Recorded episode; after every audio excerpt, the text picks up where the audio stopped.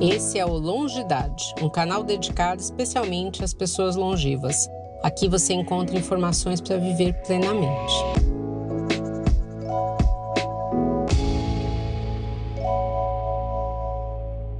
Olá a todos, eu sou Andréa Pereira, médica nutróloga, uma das fundadoras do Longidade. Estou aqui super bem acompanhada hoje com Tiago José Martins Gonçalves, tá? Ele é médico nutrólogo também, especialista em nutrologia pela Abram e pela Brasp em parenteral e enteral, tem doutorado em ciências médicas, é coordenador da equipe de nutrigeriatria da Prevent Senior Hospital Santa Maggiore e é atual presidente da Sociedade Brasileira de Nutrição Parenteral e Enteral da Brasp. Hoje a gente vai falar sobre sustentabilidade no sistema de saúde para as pessoas longevas, né, que é um tema muito importante porque a gente tem visto, né, Tiago, o crescimento da população acima dos 60 anos no Brasil. Em 2060, a gente vai ter um boom dessa população, né? A gente vai ter mais pessoas longevas do que pessoas jovens. E será que a gente está preparado para isso? Né? Então, eu queria te perguntar exatamente isso. Vai ter um impacto esse envelhecimento na saúde populacional? Olá, Andréia, obrigado primeiro pelo convite. É uma honra estar aqui com vocês do Longidade.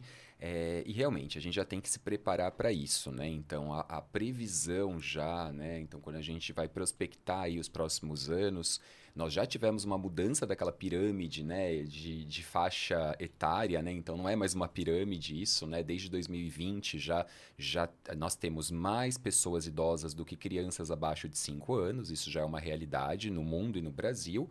Mas em 2060 nós vamos ser o sexto país com mais pessoas idosas no mundo. Então, o Brasil sai ali daquela posição que em dois, lá no comecinho do século, em 2000, a gente tinha 6, 7% de pessoas idosas e a gente vai para mais de 30% de pessoas idosas aí ocupando a sexta posição. Hoje, para a gente ter uma ideia, o país que tem mais pessoas idosas ainda é o Japão, depois Itália, depois Grécia, e a gente está bem longe, mas o nosso boom, o crescimento exponencial do Brasil tem chamado muita atenção.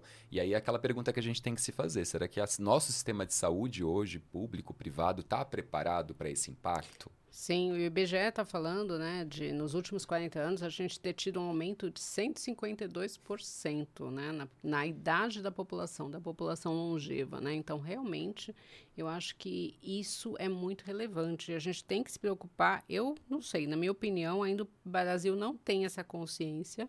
A gente ainda está muito naquela ideia de que o Brasil é um país de jovens. Né? Eu não sei se tem um pouco do etarismo aí, porque as pessoas acabam não vendo, né? É, pensando na saúde do idoso, ainda se fala muito tipo assim, ah, não, acho que com essa idade é melhor não fazer tratamento. Ainda eu escuto isso, né? Então isso é muito complicado.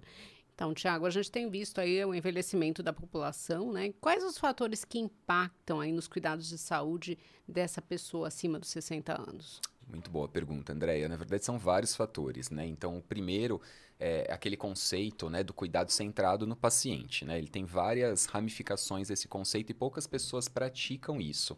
Mas antes de a gente falar do cuidado centrado no paciente, é importante saber qual é a pessoa idosa que a gente está tratando, né? Então, se a gente tivesse essa conversa algumas décadas atrás, a nossa avó, por exemplo, era ia seria aquela avó dona de casa que estaria cozinhando, né, cuidando dos netos e hoje a gente sabe que não é Nosso a realidade. Avô jogando dominó na isso, praça. Jogando dominó, jogando bocha, né? Então não é mais isso, né? Então a gente sabe que hoje é, a população tem envelhecido mais economicamente ativa, né? Então o que tem acontecido é porque essa avó hoje ela trabalha, ela é às vezes é uma professora ou é uma empresária, então assim ela tem, né, ela tem as suas atividades, né, de vida cotidiana independente dos cuidados, né, da, da, da, casa ou da família. Então isso mudou muito esse perfil. Então hoje a gente também estratifica, né, essa pessoa idosa em pessoa idosa jovem, que é dos 60 aos 70, depois o idoso mesmo, que a gente a pessoa idosa ali de 60 até os, os 70 até os seus 85 e depois tem o oldest old, né, aquele paciente que é,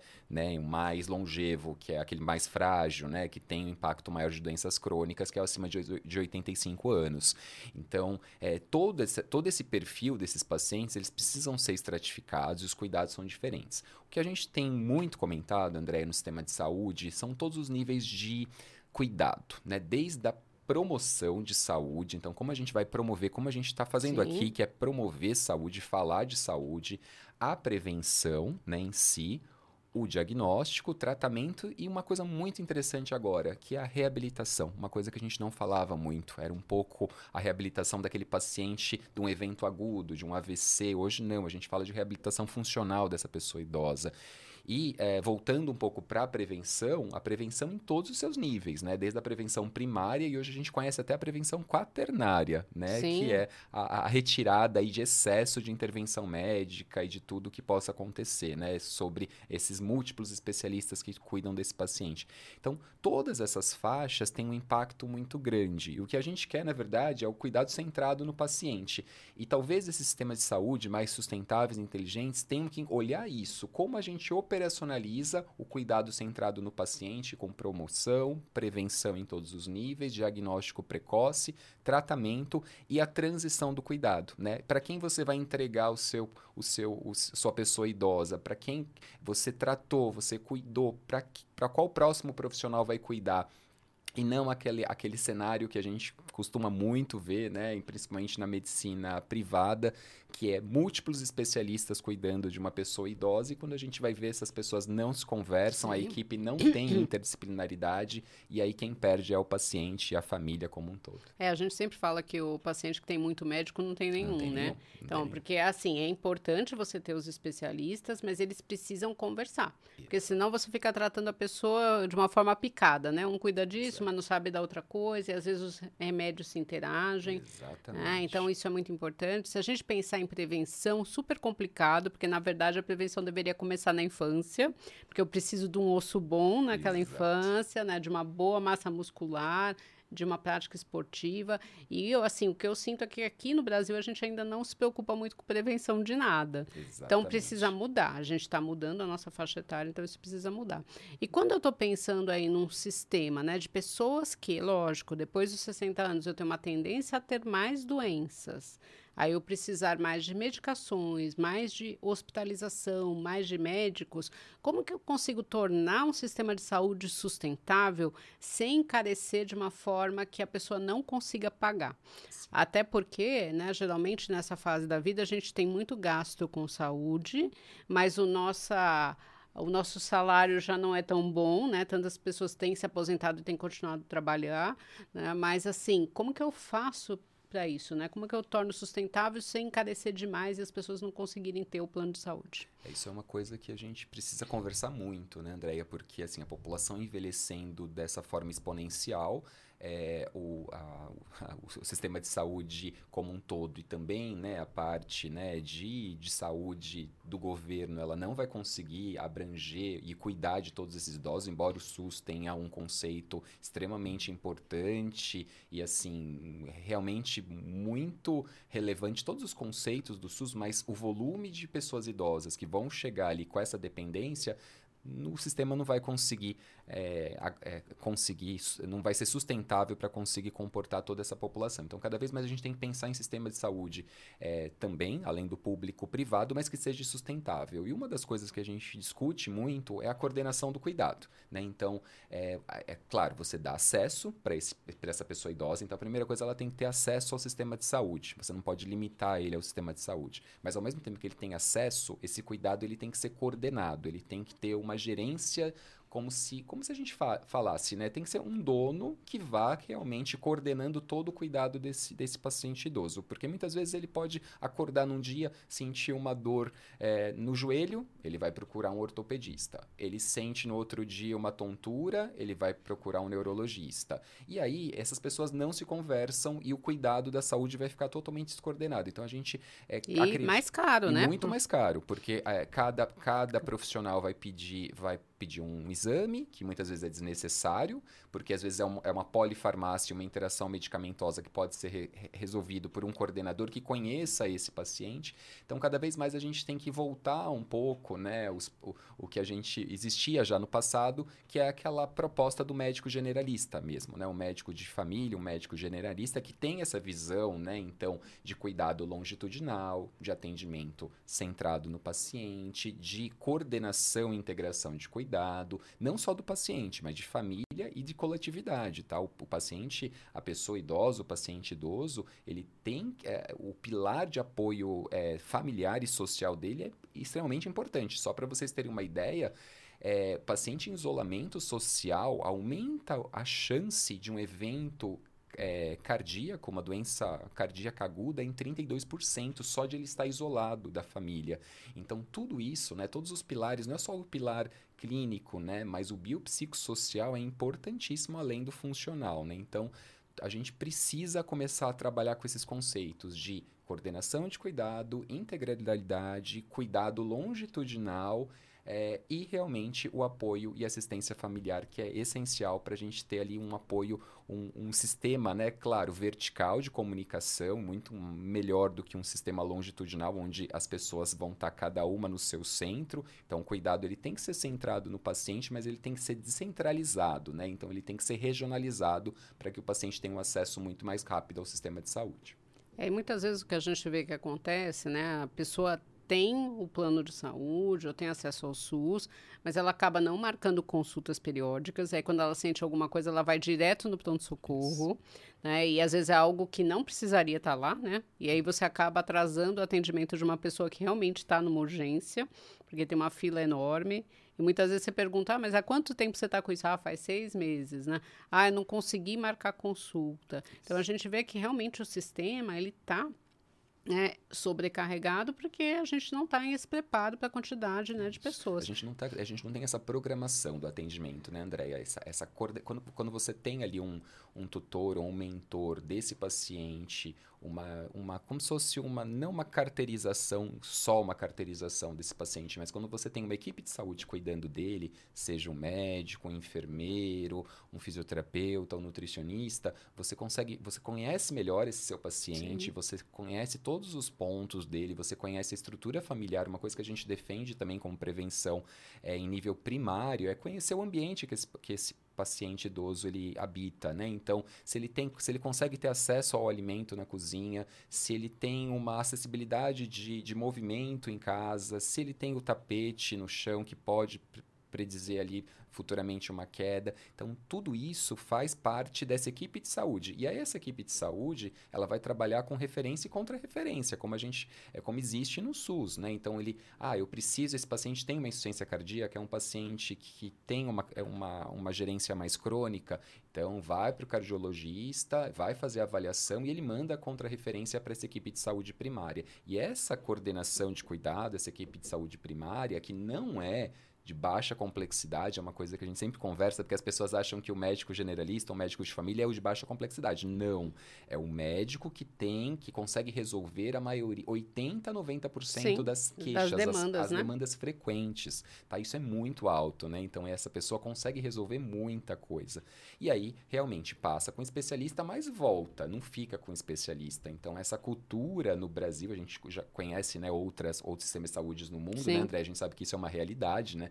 O, o, o, o, paciente ele passa com um médico de atenção primária e ele só é encaminhado para o especialista quando este prime, esse primário acha determina, necessário, acha exatamente, necessário. Exatamente. Então, só assim, quando a gente tiver a consciência de que a gente não, não vai poder mais abrir um orientador médico ali e marcar com vários especialistas, que isso não é sustentável, só assim, quando a gente mudar esse mindset, que a gente vai conseguir ter ali um sistema de saúde que vá nos, é, vai nos cuidar e seja, que seja sustentável aí daqui uns 20 anos e não, tô, não é muito tempo. É, eu estava vendo aqui uma pesquisa né, de 2022 aí que eles estão falando de nas últimas duas décadas a gente ter dobrado o número de idosos com plano de saúde. Né? Então imagina é, como preparar né, um sistema que dobra em duas décadas. É, e isso vai ser cada vez mais frequente. E uma outra coisa também, a gente, muitas é, pessoas né, longevas, elas não têm um suporte familiar. Porque a gente tinha muito aquela questão de você ter vários, muitos filhos, né? Você ter uma família aí meio tradicional e muitas pessoas não estão tendo mais filhos, né? A última censo mostrou isso, que o brasileiro está tendo cada vez menos filhos. Então, essa pessoa está sozinha, né? Tendo que se cuidar. E quanto mais a gente prevenir, mais a gente vai dar autonomia para essa pessoa e ela vai né, conseguir ficar com menos doença, menos remédio. Então, muitas vezes a gente não pensa nessa prevenção achando que é um custo. Sim.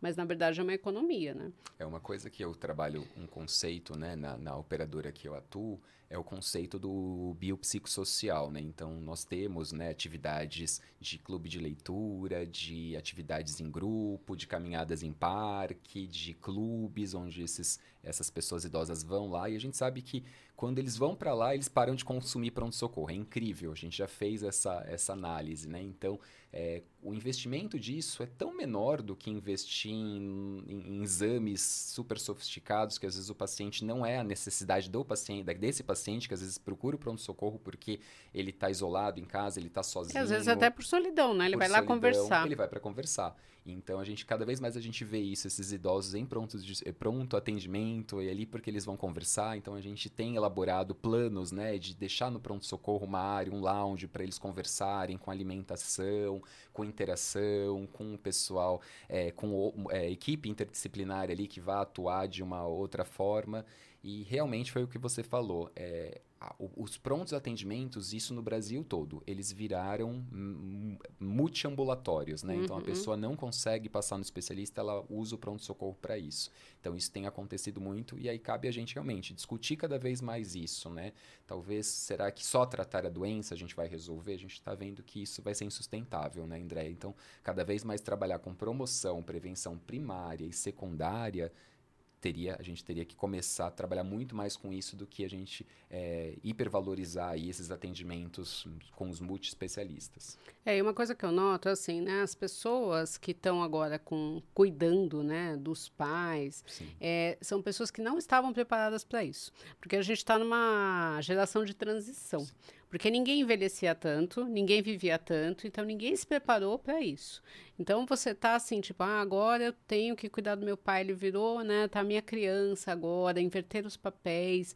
Os pais também não estavam preparados, né, para o envelhecimento, nem economicamente, nem psicologicamente. E eu vejo muitos jovens hoje procurarem prevenção, coisa que eu não via cinco anos atrás, porque estão vendo, né, os avós com Alzheimer, estão preocupados, né? Tem alguns países que, inclusive, você tem um plano que você paga, caso você não tenha uma família para te cuidar, para você ir para uma casa de apoio, por exemplo. Né? Então, aqui no Brasil a gente ainda não tem isso, mas provavelmente a gente vai começar a evoluir para isso. E algo que a gente tem falado muito agora nos últimos tempos é da inteligência artificial. Né? A gente viu o crescimento da inteligência artificial agora com a pandemia, a gente foi obrigado a usar muito, né? E principalmente essa população acima dos 60 anos que não usava às vezes celular, não usava computador, né? Então, tudo isso se, que levaria 10 anos, a gente fez isso em dois. E você vê uma perspectiva do uso dessa inteligência artificial na saúde, né? Como que a gente vai poder utilizar, principalmente para aquele idoso que não precisa estar toda hora no médico, não precisa estar toda hora no pronto-socorro, ou está longe. Exatamente. Isso é essencial, né, André? A, inteligência artificial veio para ficar e tem ajudado muito a gente em sistema de saúde a organizar o sistema. Né? Então você veja que, é, como eu disse, 90 90, 80, até 80% das principais queixas médicas, elas são resolvidas pelo médico da atenção primária, né? Então, da assistência primária à saúde, da APS, ou um médico generalista, ou um médico de família. Então, a gente consegue, através da inteligência artificial, você clusterizar né, as suas carteiras. Então, quem é o paciente que realmente ele vai ter um evento agudo, maior risco de evento agudo, ou qual é o paciente crônico que precisa de uma maior assistência. Então, a gente consegue clusterizar esses pacientes pacientes e, de, e entregar para as equipes de saúde coordenar os pacientes dependendo do nível de complexidade deles. Isso é muito legal. Então a gente já consegue fazer isso através de inteligência artificial. Então é dificilmente a gente pode pegar um prontuário, né? E quando a gente pega um prontuário de um paciente idoso, às vezes tem ali 70, 80 consultas, é impossível você ler aquilo ali em uma hora ou uhum. em 20 minutos que tem a sua consulta ali que você está recebendo pelo convênio.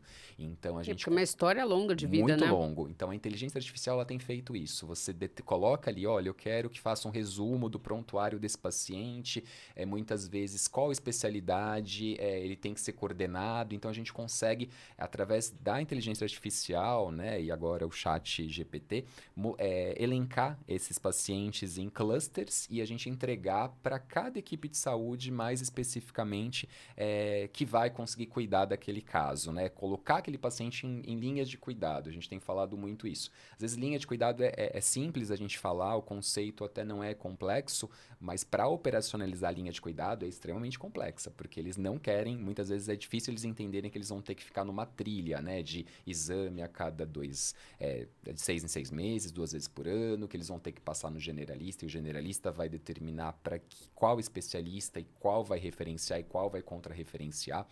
Então, o conceito de linha de cuidado é bonita, mas para a operação, a inteligência artificial ela é essencial. E não só né, a questão dos dados, né, mas a questão também dos, da tecnologia, né, Andréia? Hoje, o idoso na casa dele, ele não precisa sair aqui. A gente está aqui em São Paulo, né? Então, tem toda uma logística para uma o pessoa trânsito, idosa. Né? Tem trânsito, tem o estacionamento que é caro para eles pagarem. Tem a violência, Tem né? a violência, eles não querem. Então, hoje, a, o atendimento online, né? Ele poder estar tá ali no sofá dele, ter um atendimento online, ou um paciente acamado, que é tão difícil a gente remover com ambulância, uhum. a gente consegue fazer esse atendimento. Então, esses dispositivos, os, os, os dispositivos eletrônicos que a gente monitora a glicemia de pacientes Sim. à distância, a gente sabe aquele paciente que tem maior risco quando sai do hospital.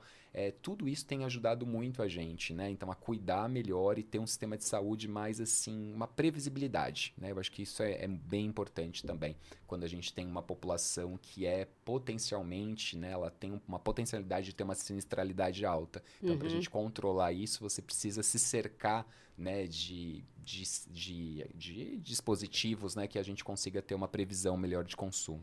É, eu acho que mesmo assim, para esse idoso que mora sozinho, se a gente pensar em inteligência artificial, vai ajudar muito no sentido de se comunicar com outras pessoas, não é só na saúde. Né? Tem a possibilidade de você aprender línguas. Né? Eu já vi é, programas que eles usam, por exemplo, em casas de repouso dos Estados Unidos, que o próprio idoso de lá conversa, dá para você conversar em inglês. Né? Isso te falar com amigos que estão distantes. Então, eu acho que assim, as perspectivas são enormes. Né? É. E a gente precisa realmente estruturar isso. Eu a acho que é tem, é. A gente tem feito muito clube de leitura e música, né? Então, dessas pessoas idosas, as isoladas, cada um tem uma história de vida, né? Tem professores, tem músicos músicos, tem pianistas, então a gente consegue, às vezes, no momento ali, olha, a gente, né, nesses, nessas equipes que a gente é, separa, né, os clusters de pacientes, dependendo da complexidade, então a gente, ah, tal dia, tal horário, a gente vai fazer uma roda de leitura, ou vai fazer uma, quem é músico, então quem quer fazer uma, né, quem quer tocar um, um piano, e aí eles vão se incentivando, é muito bacana, é muito, a gente, a, a gente sempre vê que tem mais audiência nessas nesses meetings online de, é, de coisas não médicas, né? De histórias uhum. de vida, do que realmente quando a gente faz um workshop de osteoporose ou de doença de hipertensão arterial, porque realmente eles sentem muito falta disso, né? E como você falou, muitos deles, eles ou eles é, vivem, né, com aposentadoria ali, né? E cada vez essa aposentadoria está ficando mais difícil, né? Ter um valor que seja compatível com o consumo, né? Na ponta. Às vezes os filhos pagam plano de saúde e ele só tem aquilo aquilo, então ele não tem muita reserva ali para investir, tem que pagar remédio, então tem muita coisa. Então, é, essa questão também de ele ter esse apoio, né, do, do tanto do sistema público, mas também do sistema privado, nesse formato né, de tecnologia, inteligência artificial, acho que a gente pode ganhar muito com isso. A gente precisa sempre incentivar isso, porque o ganho está é, sendo muito bom e acho que vai ser melhor ainda. Bom, a gente está quase finalizando. Eu queria que você me falasse na sua perspectiva, qual que é o papel da equipe de saúde nesse contexto? Perfeito. O papel da equipe de saúde, pessoal, nesse contexto é enorme. É enorme porque quem não trabalha com idoso, é, sempre falo isso nas minhas aulas, tem que começar a aprender a trabalhar. Né? A gente sabe que tem algumas instituições que não existiam há 10 anos atrás, como, por exemplo, clínica de transição. E hoje a gente, o que a gente tem mais visto é alta que não vai direto para casa, vai para um hospital de transição para fazer transição de cuidado unidades de reabilitação. Aumentando a cada dia. A gente tem trabalhado com reabilitação depois do Covid, então o papel né, da equipe de reabilitação ficou muito mais né, em, em alta. Então, assim, a, esse, esse, trabalho de equipe, enfermeiro, ou, nem sempre precisa ser um médico coordenando essa equipe de saúde. Pode ser um enfermeiro que vai direcionando, né, claro, com, com um médico dentro da equipe, mas o coordenador da, da equipe, o, o coordenador desse, desse paciente, ele pode ser da equipe interdisciplinar. E importantíssimo o conceito dessa interdisciplinaridade, né? Então, não uma equipe, cada equipe, né? A gente fala muito de equipe multidisciplinar, quer dizer, um em cada ponta se conversa, mas elas não interagem, né? Então, a interdisciplinaridade, quer dizer, enfermagem, fisioterapia, fonoaudiólogo, nutricionista, médico, assistente social, todo mundo ali é, fazendo um atendimento interligado, trocando essas informações, diminuindo essa polifarmácia desse paciente, que dá um efeito adverso muito grande. A gente sabe que o nível cognitivo piora, eles vão mais a PS, eles têm mais problemas de saúde devido à polifarmácia. Então, tendo ali uma coordenação de saúde por uma equipe interdisciplinar é fundamental. Isso para o paciente idoso é essencial para um sistema sustentável. Bom, para vocês que estão nos ouvindo, né, a gente viu que a questão da saúde ela é muito complicada. Ela não se, não se resolve só com o médico ou só com o profissional de saúde. A gente tem uma questão econômica que você tem que se preparar ao longo da vida para ter essa fase aí, para você ter um dinheiro para você se sustentar, para você pagar seu plano de saúde ou para você comprar seus remédios. Né? Para quem não ouviu, a gente tem um podcast falando disso, do preparo né, econômico, então procure, que eu acho que ajuda bastante. Para as famílias, né, que também tem que se preparar para essa situação, que eu acho que é muito importante esse apoio. E para quem não tem um apoio familiar, buscar também outras formas de apoio.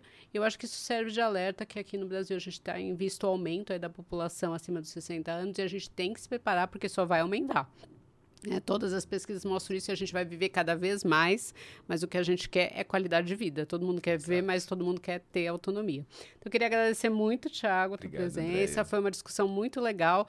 E não deixe de é, escutar os nossos podcasts do Longidade. Obrigada. Muito obrigado. Thank you.